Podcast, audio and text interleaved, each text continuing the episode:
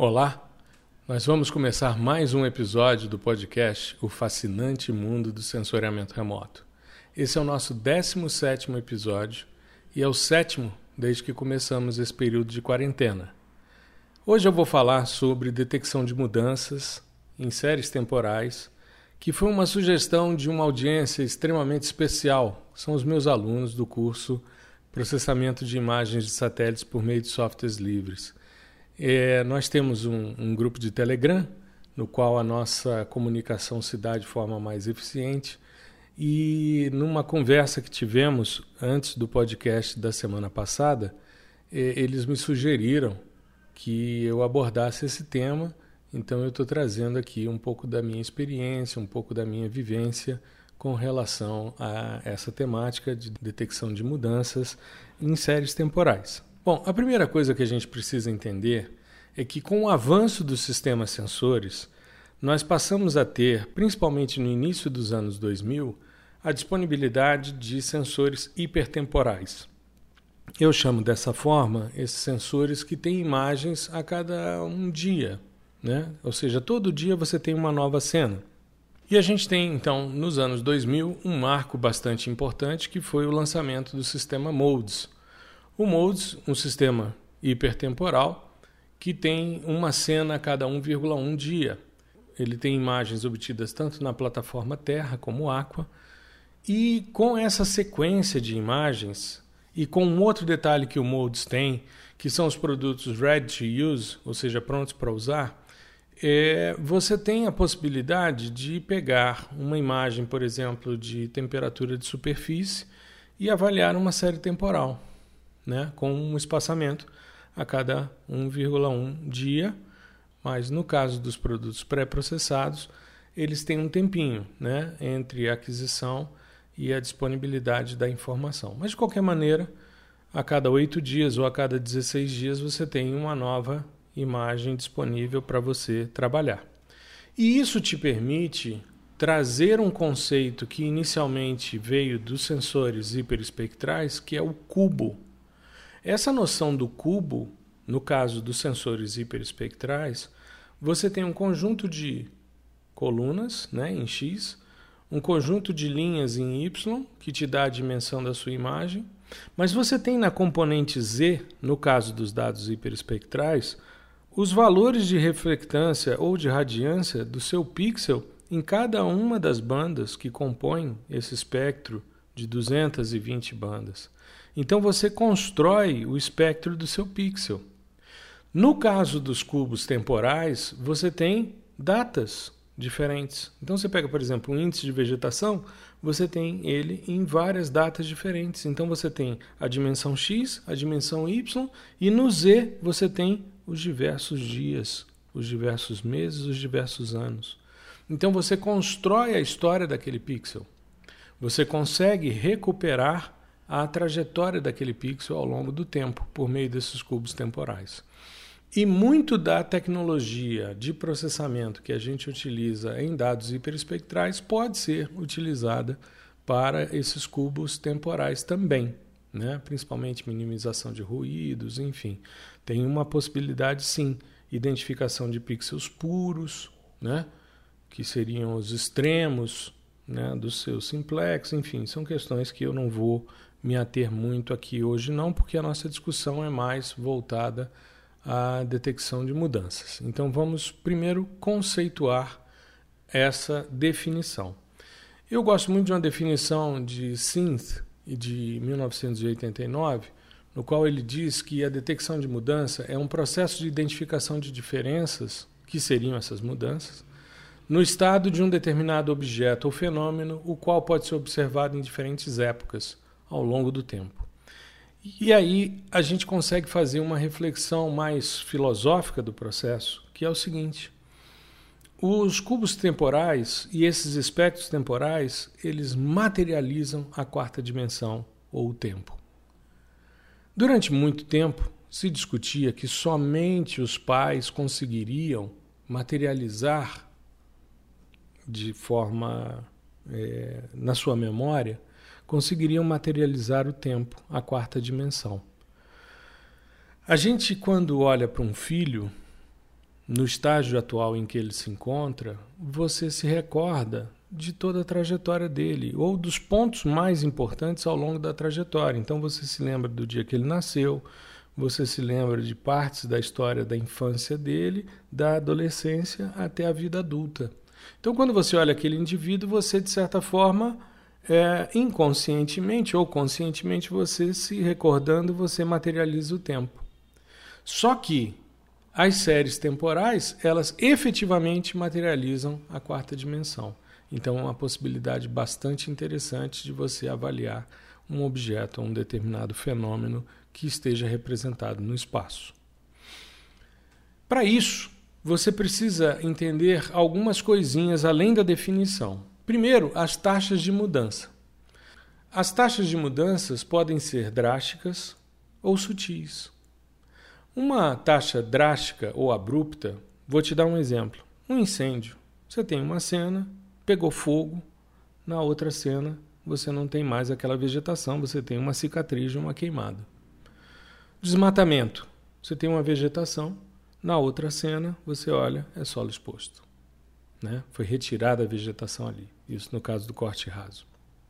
Já uma taxa de mudança sutil ou gradual ocorre quando você tem um acúmulo, por exemplo, de biomassa, o crescimento de uma wetland, né?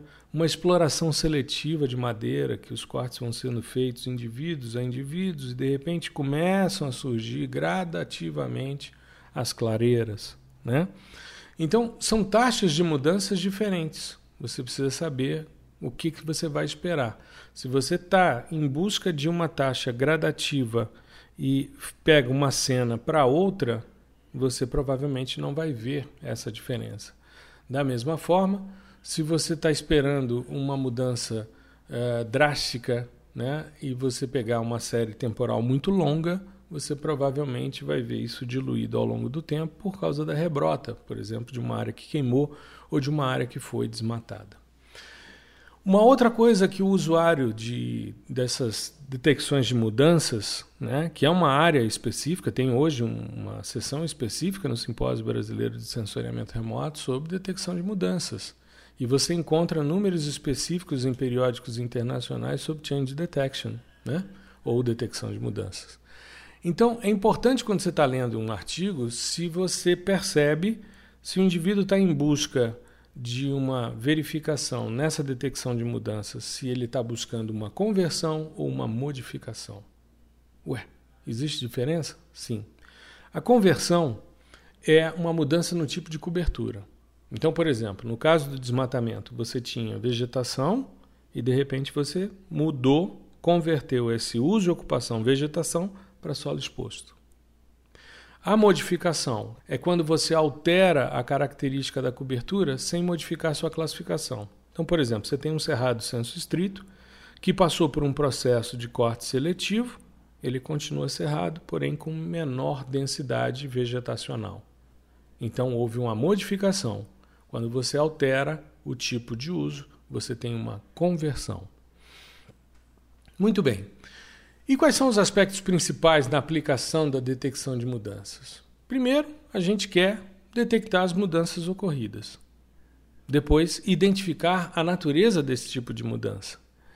Medir a extensão da mudança e definir qual é o padrão espacial dessa mudança e quais são as tendências de alteração no espaço que essa mudança vai promover. Vamos pegar o exemplo de desmatamento. O indivíduo está em busca de verificar o que era vegetação e que de repente foi suprimida. Beleza. Então, a primeira coisa que ele vai fazer, ele vai pegar uma cena que tem vegetação, na outra ele pega e aquele polígono que ele sabia que era vegetação agora não tem mais vegetação. Então ele detectou as mudanças ocorridas. Houve uma conversão, nesse caso, ele detectou. Então ele já definiu ali que houve uma conversão de padrão de uso, então ele já definiu qual é a natureza da mudança, houve um desmatamento.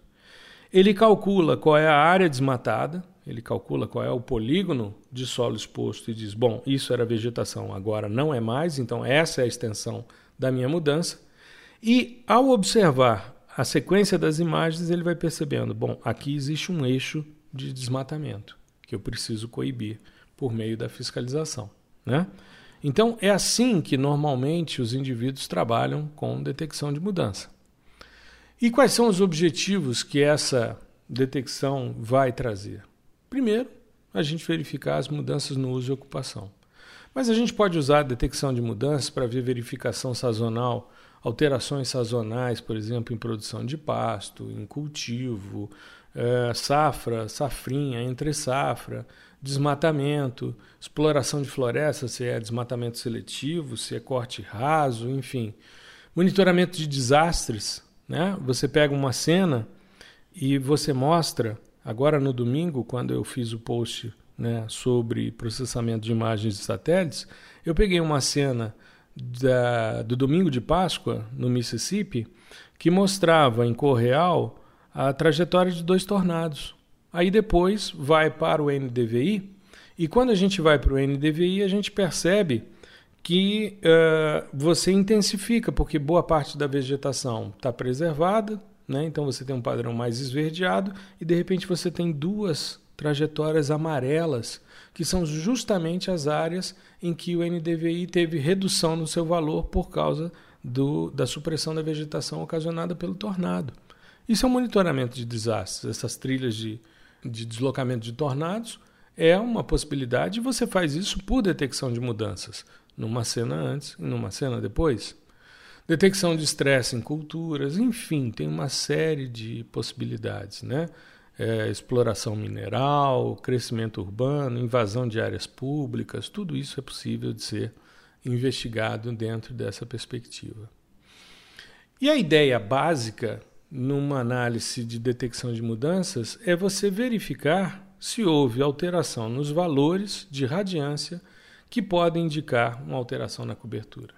Para quem não é muito da, da área de sensoriamento remoto ou está se aproximando agora, quando a gente fala de um modelo básico de sensoriamento remoto, eu tenho uma fonte de radiação eletromagnética, no caso o Sol, ela manda uma radiação em direção à superfície. Essa trajetória Sol-superfície a gente chama de irradiância. Depois essa radiação interage com os alvos de superfície e ela vai chegar ao satélite, ao sistema sensor que está no satélite, ou no drone, ou no, sei lá, no avião, no seu celular, enfim. Esse fluxo de radiação que sai da superfície em direção ao sensor, a gente chama de radiância. A reflectância é uma relação entre as duas. Então, é uma normalização da radiância pela irradiância. Então, o que a gente está buscando na detecção de mudanças? Quais foram as alterações de radiância que podem indicar uma alteração na cobertura? Isso é importante porque isso vai nortear toda a sua análise vai nortear toda a sua análise. Veja, se eu estou trabalhando com variações de radiância que podem me indicar alteração de cobertura, eu preciso ter alguns cuidados. Eu preciso de alguns contornos no meu modelo que vão impedir que eu esteja analisando uma interferência no meu dado como sendo uma alteração de cobertura. Isso é importante a gente avaliar. Por quê? Porque a gente está trabalhando com dados óticos. A gente está trabalhando numa faixa do espectro eletromagnético que vai de 0,4 a 2,5, que é a região do espectro óptico refletido. Então aí existem algumas interferências que são fundamentais de serem avaliadas. As condições atmosféricas, o ângulo solar, a fenologia da vegetação. Então veja, é, eu preciso verificar isso porque se eu considerar a ausência desses três fatores, eu vou detectar nas imagens de sensoriamento remoto as alterações, as mudanças que ocorreram. Muito bem. Então veja, uh, eu preciso ter alguns cuidados com relação a essas interferências externas. Condições atmosféricas. Se eu estou trabalhando com uma sequência de imagens, eu preciso corrigir a atmosfera para normalizar os meus dados de forma que eu tenha controle sobre elas para que as variações que ocorrem naquele pixel de uma data em relação à outra sejam efetivamente alterações de cobertura e não interferências atmosféricas. Veja, quando eu estou no campo fazendo uma coleta de informação, se eu faço uma verificação e de repente passo uma nuvem, o fluxo de radiação que chegou até a superfície foi alterado. Isso vai mudar o meu albedo. Então eu acabo tendo é, uma condição atmosférica que interfere. Como é que o ângulo solar pode interferir nesse processo? Veja, sistemas como o Landsat têm uma preocupação com a aquisição em determinados horários para que você pegue um ângulo de incidência solar que seja inferior a 90 graus. Porque se você tem uma incidência de radiação com um ângulo menor que 90 graus, você consegue fazer sombra e você consegue ver o relevo. Imagina se você está com sol a pino, né? você mascara o relevo. Então eles têm sempre essa preocupação. Então entre 9 e 11 da manhã a gente está fazendo os nossos trabalhos de campo para que a gente possa ter uma correlação entre o que está sendo observado na superfície com o que está sendo adquirido na passagem do satélite. Mas veja, se eu pegar, por exemplo, esse ângulo de incidência de radiação no verão, ele é diferente no inverno. Então eu preciso ter esse controle para evitar que sombras ou lineamentos que aparecem numa cena e que não aparecem na outra sejam detectados como mudanças, quando na verdade o que mudou foi o ângulo de incidência solar. Fenologia da vegetação. Eu vou citar um exemplo aqui. Né? Uh, sistemas que têm uma sazonalidade muito bem marcada, como por exemplo o Cerrado, a Caatinga, é muito interessante que você tenha um controle muito intenso, porque senão você não vai separar o, uma coisa da outra. Eu vou te citar um exemplo. Eu orientei um trabalho alguns anos atrás, em 2012, se não me falha a memória, a FUNSEMI, no Ceará, fez uma intervenção numa área, a região do Brum, e era uma área com indícios de desertificação, e eles fizeram então toda uma interferência nos solos, né? fizeram uma, uma série de técnicas de melhoria de solos, plantaram né? e começaram a verificar a resposta dessa vegetação e mantiveram ao lado dessa área de intervenção uma área de controle, uma área que eles não fizeram nada para ver como é que seria a resposta da intervenção que eles estavam fazendo em relação a essa área que não sofreu nenhuma interferência. A cena seguinte que eles pegaram para fazer a análise, eles trabalharam com imagens de alta resolução, né? trabalharam com QuickBird, com Pleiades. Quando eles pegaram uma imagem mais à frente, uma imagem de 2016, eles queriam verificar a eficiência. Só que eles adquiriram uma cena de 2016 no período seco. Então, o que, que acontece? Você tem dois contextos de área: uma área que sofreu intervenção, uma área que está como controle.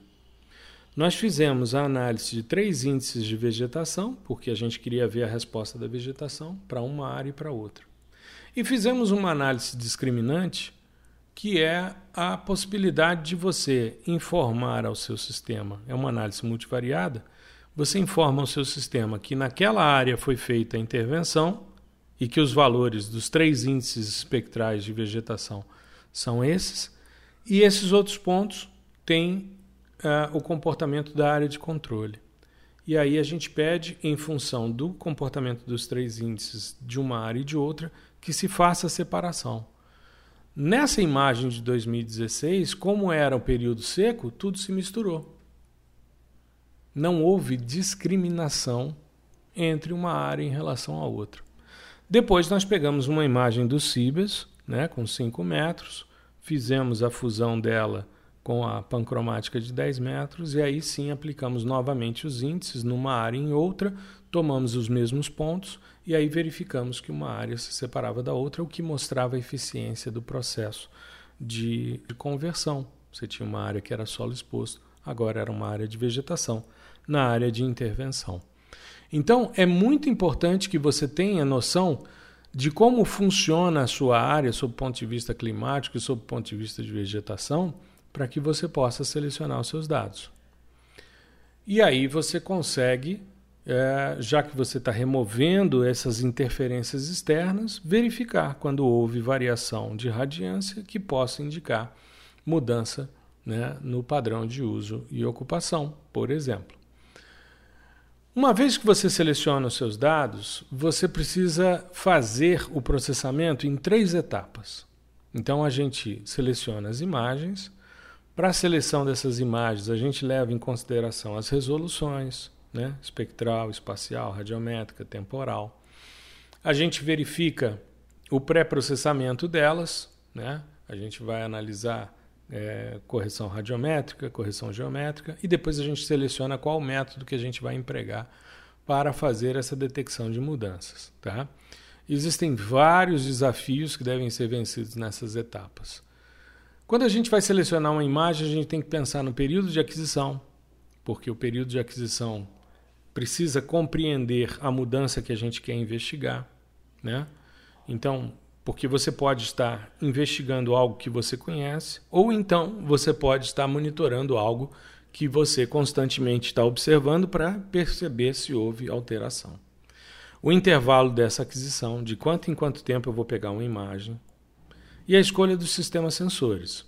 Então você define o teu período de análise, a, o intervalo de aquisição, quando as imagens eram pagas e eram mais difíceis, né, a gente precisava de projetos subsidiando essas informações. Hoje os dados estão gratuitos, a maioria deles, à exceção dos dados de alta resolução. Mas a gente normalmente ia fazer uma análise multitemporal, você pegava uma imagem para uma década, outra imagem para outra década e uma outra imagem para uma outra década. Hoje em dia você pode fazer uma análise né, com a cada um dia você ter uma nova cena e fazer essa verificação. Ou se for um produto pré-processado, como é o caso do Molds, a, a cada 8 ou a cada 16 dias você tem uma nova cena né, cobrindo aquela, aquele intervalo. E o tipo de sistema sensor. Aí você vai é, por exemplo, eu sugiro a você que você ouça um dos primeiros episódios do nosso podcast, que são os problemas na aquisição né, e no, problemas mais comuns no processamento de imagens. Um deles é a questão resolução espacial escala. Se você está analisando algo que tem uma demanda mais regional, você tem que trabalhar com um sistema sensor com uma resolução espacial compatível com isso. Se for uma, uma análise mais local, você precisa ter um sistema com maior nível de detalhamento. E isso tem diferença de custo, tem diferença de aquisição, de tratamento, enfim, tem toda uma questão aí por trás. Hoje existem alguns é, portais, é, existem vários no mundo, mas eu queria citar basicamente dois brasileiros que eu gosto muito. Um é o Series do LAF, do INPE, né? que eu gosto muito, porque você consegue é, visualizar um pixel do Modes de 250 metros. Você tem o EVI2, que é o Enhanced Vegetation Index, para os sistemas sensores que não têm a banda do azul. E você tem também os dados de precipitação do TRIM, né, do TRMM, e você tem quatro dados de temperatura do MODES, manhã, tarde, noite e madrugada, porque você tem a temperatura radiométrica dos dados modes, tanto no Terra como no Aqua, de dia e de noite. Então você tem quatro informações. Isso para a sua série temporal. Infelizmente, como uh, esse projeto começou com uma quantidade muito grande de pessoas e houve um processo de aposentadoria, as pessoas foram embora, o projeto hoje está atualizado até 2017. Nós estamos em 2020, ele tem uma defasagem.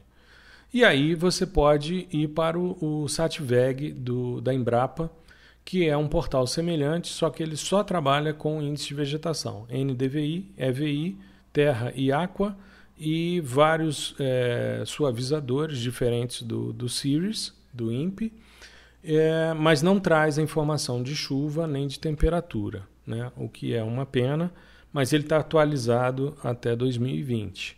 Então é uma condição bastante interessante para você avaliar. Tá? Então, se você for selecionar as imagens, né, você precisa levar em consideração as diferentes condições climáticas, as diferentes fenologias e os diferentes ângulos solares. A escolha das datas de aquisição é uma etapa muito crítica, uma vez que as discrepâncias nas reflectâncias por esses fatores devem ser minimizados. Então você tem um, um trabalhinho aí de pré-processamento importante. Tá? Quando você está trabalhando com vegetação, é interessante que você busque a estação do verão, porque você tem uma certa estabilidade fenológica, né? É, mesmo que você tenha aí um, um, veranico, uma coisa assim, mas você tem normalmente uma resposta vegetacional mais interessante. que é legal você levar em consideração na seleção das imagens. Uma coisa que eu acho que é importante quando você está é, avaliando é, dados interanuais e que pode ser uma grande fonte de erro, é você não levar em consideração as questões climáticas. Vou te dar um exemplo. É, um grande amigo meu, aliás, um dos maiores responsáveis pela minha carreira, professor Mário Diniz, já falecido, um amigo muito querido, quando ele fez o doutorado dele na Escócia, ele estudou o comportamento de água numa encosta de uma bacia hidrográfica durante dois anos. Ele montou um experimento, ele estava fazendo hidrologia de florestas e ele estava verificando como é que seria o comportamento da água nos fluxos subsuperficiais nessa encosta. O primeiro ano de experimento que o professor Mário fez é, foi o ano mais chuvoso da década. O ano seguinte foi o ano mais seco da década. Para você verificar o comportamento de água numa encosta, um extremo e outro, é sensacional. Ele teve uma, uma felicidade muito grande de montar o experimento naqueles dois anos, porque ele viu um extremo de chuva e um extremo de seca. Para caracterizar o clima daquela encosta, jamais, porque você só tem os extremos, você precisa ter uma regularidade e é por isso que normalmente quando você vai caracterizar um clima de uma região, você precisa de uma série histórica mais longa, né, de 15 a 30 anos, para você dizer, ah, aqui eu tenho um clima do tipo é, verão quente chuvoso, inverno frio e seco, um tropical típico, né? Muito bem. Então essas coisas elas têm que ser levadas em consideração, porque senão você não verifica, você não percebe essas variações, tá? E a disponibilidade de imagens úteis, ou seja, você precisa verificar se a sua imagem não tem problema na aquisição, dados ausentes, linhas faltando, cobertura de nuvens, brumas de queimada, né, espalhamento do tipo Mi, esse tipo de coisa você tem que levar em consideração. O intervalo de aquisição, você precisa ver primeiro se você tem disponibilidade de imagem. Ah, eu quero fazer uma leitura a cada cinco dias com dados Landsat. Sem chance, amigo. Sem chance. Vou te dar um outro exemplo nessa questão do intervalo de aquisição de imagens. Quando eu estava estudando os incêndios em Portugal em 2017, é, o incêndio de Braga ocorreu concomitante com a passagem do furacão Ofélia. Furacão Ofélia foi um furacão atípico. Normalmente os furacões surgem na costa africana, se deslocam em direção ao Caribe vão em direção aos Estados Unidos, né, seguindo a Gulf Stream, e aí vão embora para o Reino Unido. Esse não, o Ofélia surgiu no meio do Atlântico Norte e pegou uma corrente contrária e foi em direção a Portugal. Foi em direção à costa da África, depois subiu a Portugal. Então, quando você tem um furacão, você tem uma disponibilidade muito grande de nuvens. Para você olhar embaixo, né? muito complicado.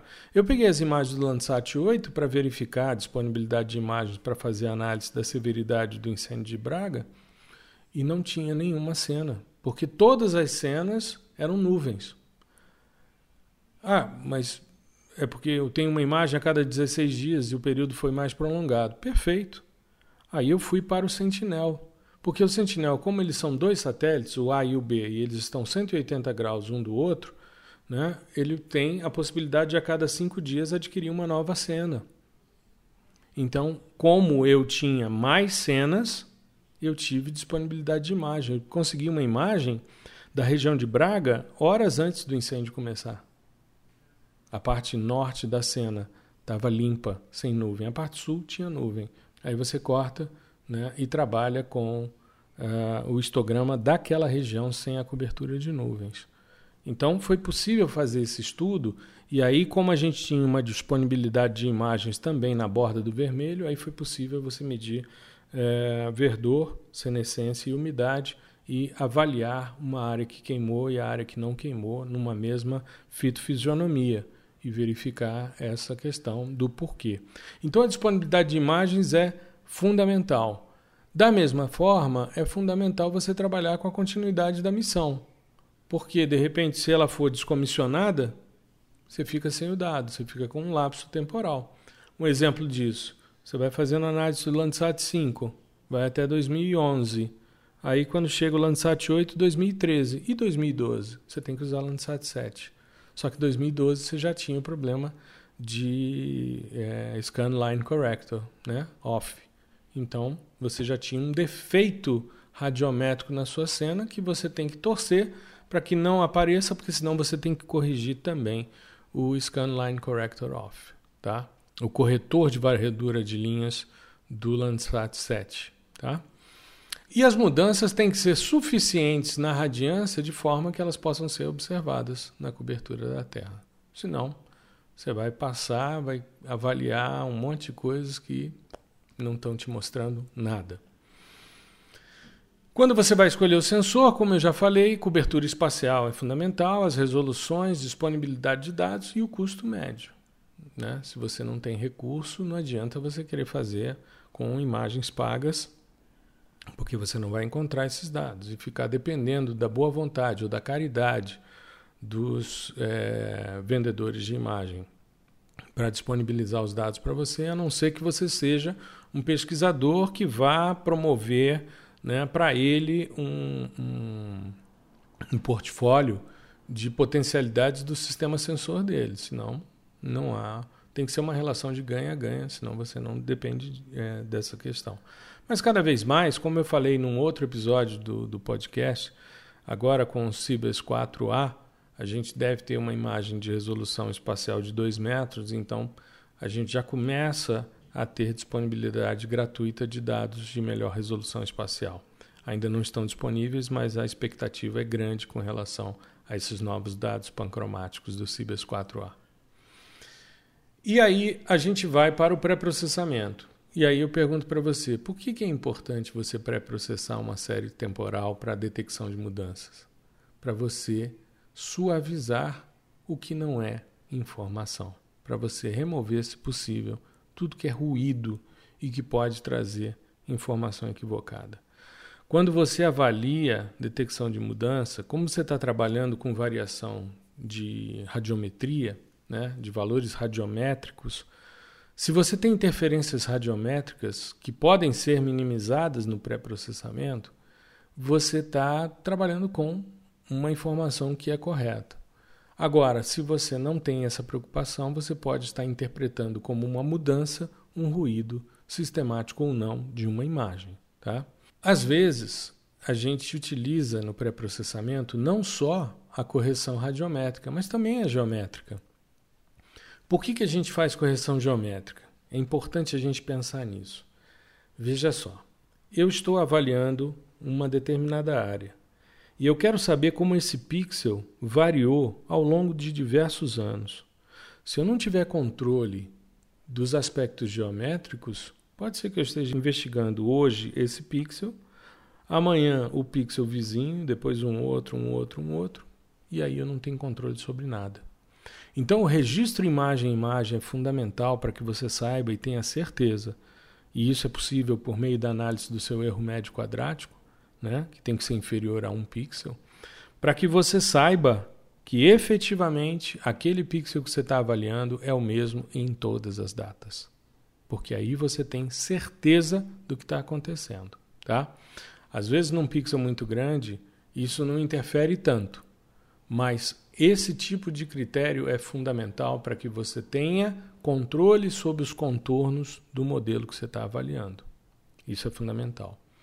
Da mesma forma, algumas transformações de domínio espacial são interessantes. Às vezes, uma mudança gradual, uma taxa de mudança gradual mais suave, não é tão fácil de ser percebida. Um incremento de biomassa, o crescimento de uma wetland, como eu falei no início, às vezes é difícil. Então, você usando um filtro do tipo passa alta, você intensifica esses contatos e aí você verifica onde está ocorrendo essa mudança gradual. Você começa a estipular alguns tipos de é, contornos para essa variação gradual. Ou às vezes uma mudança abrupta não te interessa e você quer suavizar isso, aí você usa um passa baixa. Enfim, as filtragens podem ser utilizadas também para suavizar os ruídos. Então, elas servem, elas servem para é, melhorar a informação que você está avaliando no seu cubo temporal. E aí, meus caros, é fundamental que nós tenhamos é, noção de que existem centenas de técnicas de detecção, as mais variadas. Existem é, dissertações, teses que são publicadas nos periódicos internacionais e nacionais com muita frequência, mostrando novas maneiras de detecção de mudança. Mas eu queria simplificar a coisa para que você entenda qual é o espírito que está por trás. Você pode até propor um método de detecção. Existem alguns que são mais elegantes, mais elaborados, existem outros que são mais simples, porém mais direcionados.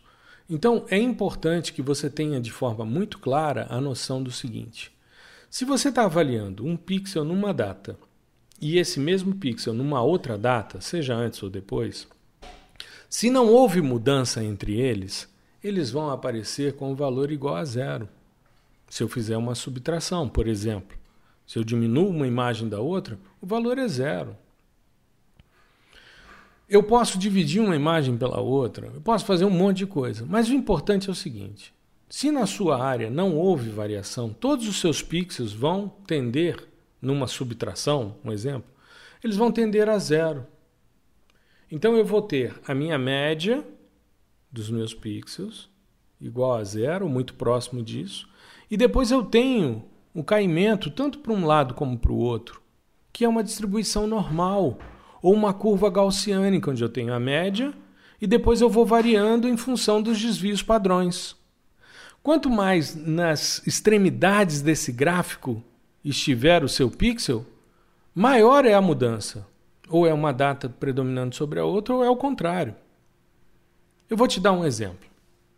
Há alguns anos atrás, eu fui procurado por uma empresa de cartografia que estava mapeando um país vizinho nosso. E eles estavam fazendo, no contrato que eles fizeram, a câmera deles adquiria imagens em 8 bits e em 16 bits. O contrato que eles assinaram com o, o governo era de fazer o mapeamento todo em 16 bits, ou seja, adquirir a imagem em 16 bits, pré-processá-la, fazer todos os ajustes, todas as, as correções e fazer toda a cartografia a partir de um dado de 16 bits e o produto final em 16 bits.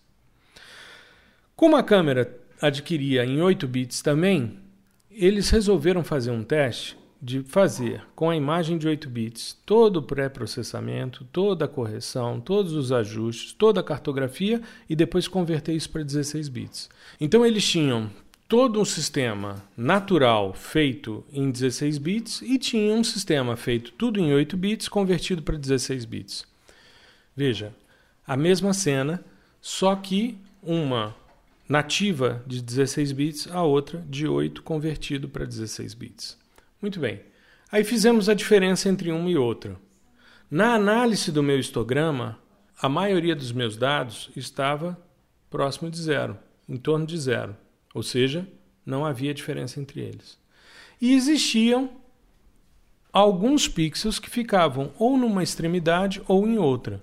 Numa extremidade era a imagem de 16 bits nativa, menos a de, de 8 bits convertida, e na outra era de 8 bits convertida, menos a de 16 nativa.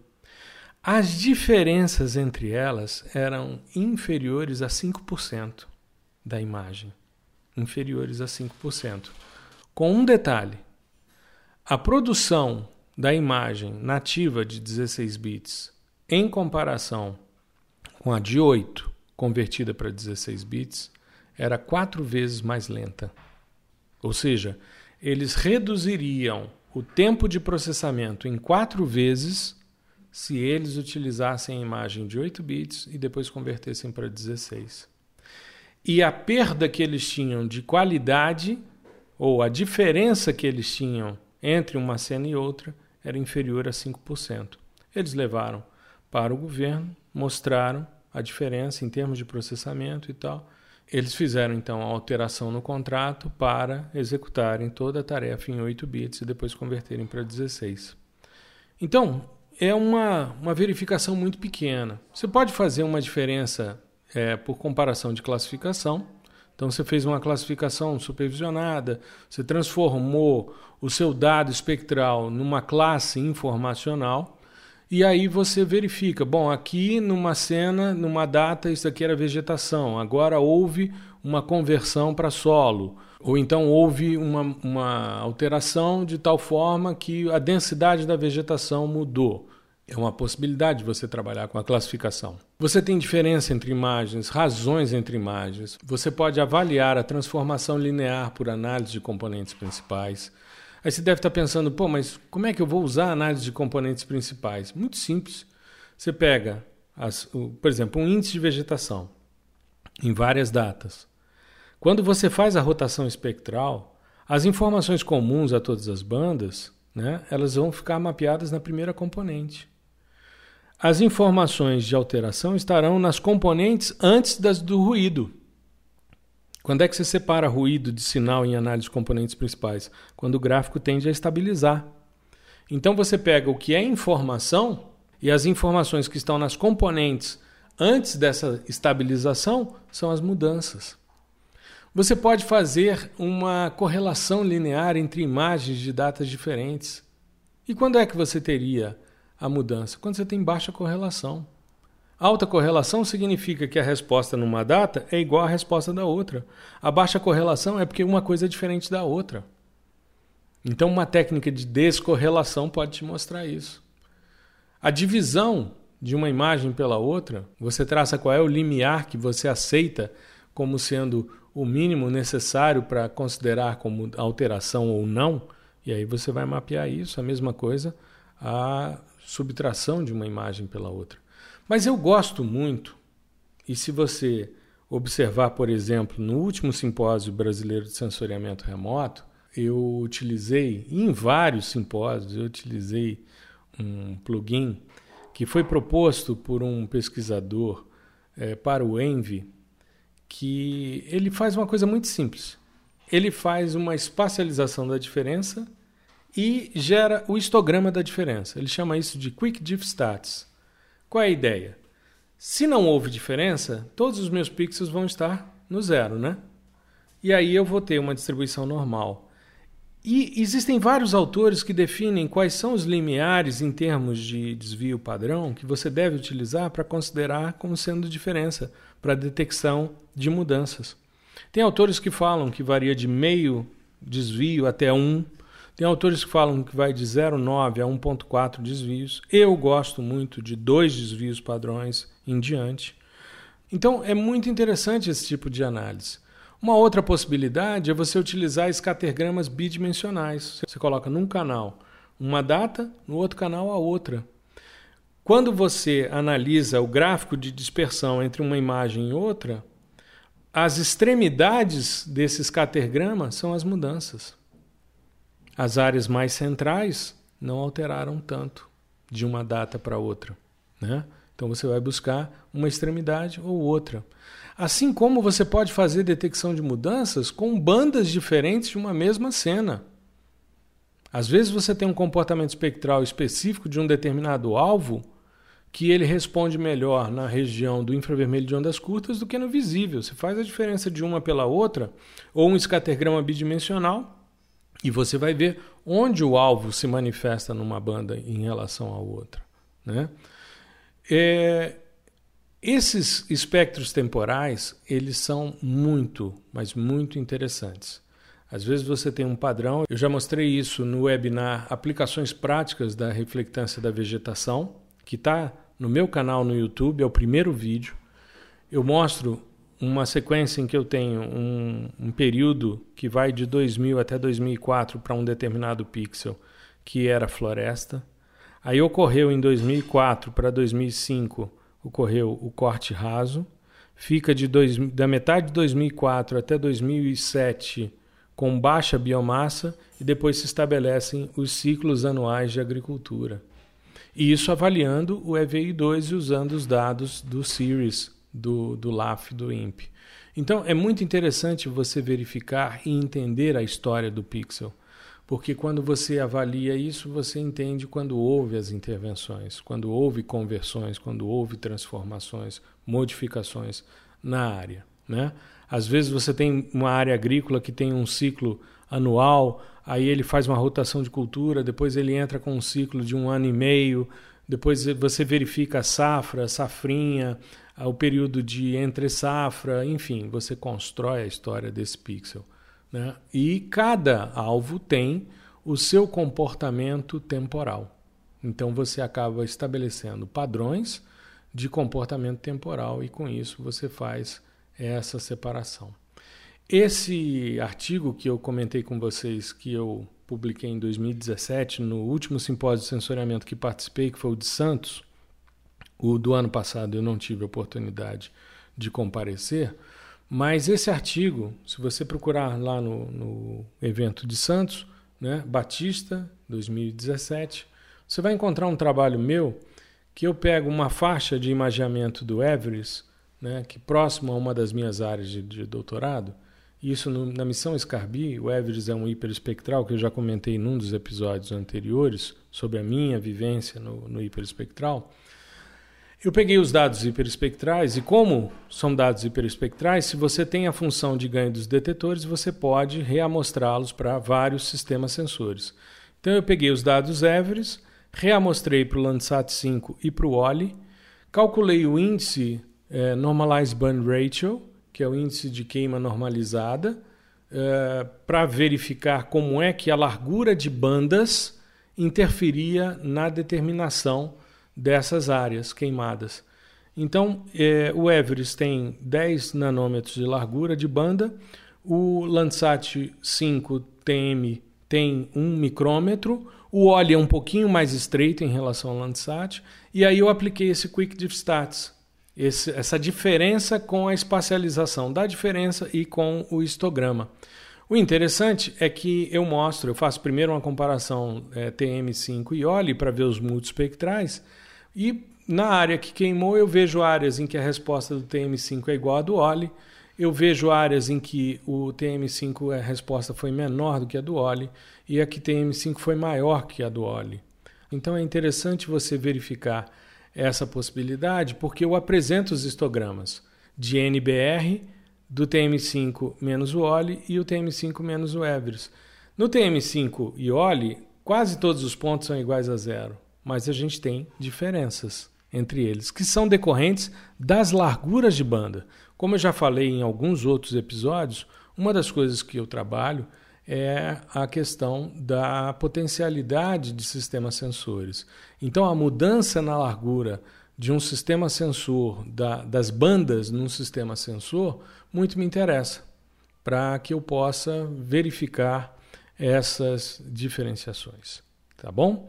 Bom, eu queria agradecer a minha audiência, é, em especial esses meus alunos que sugeriram esse tema, que é um tema muito interessante.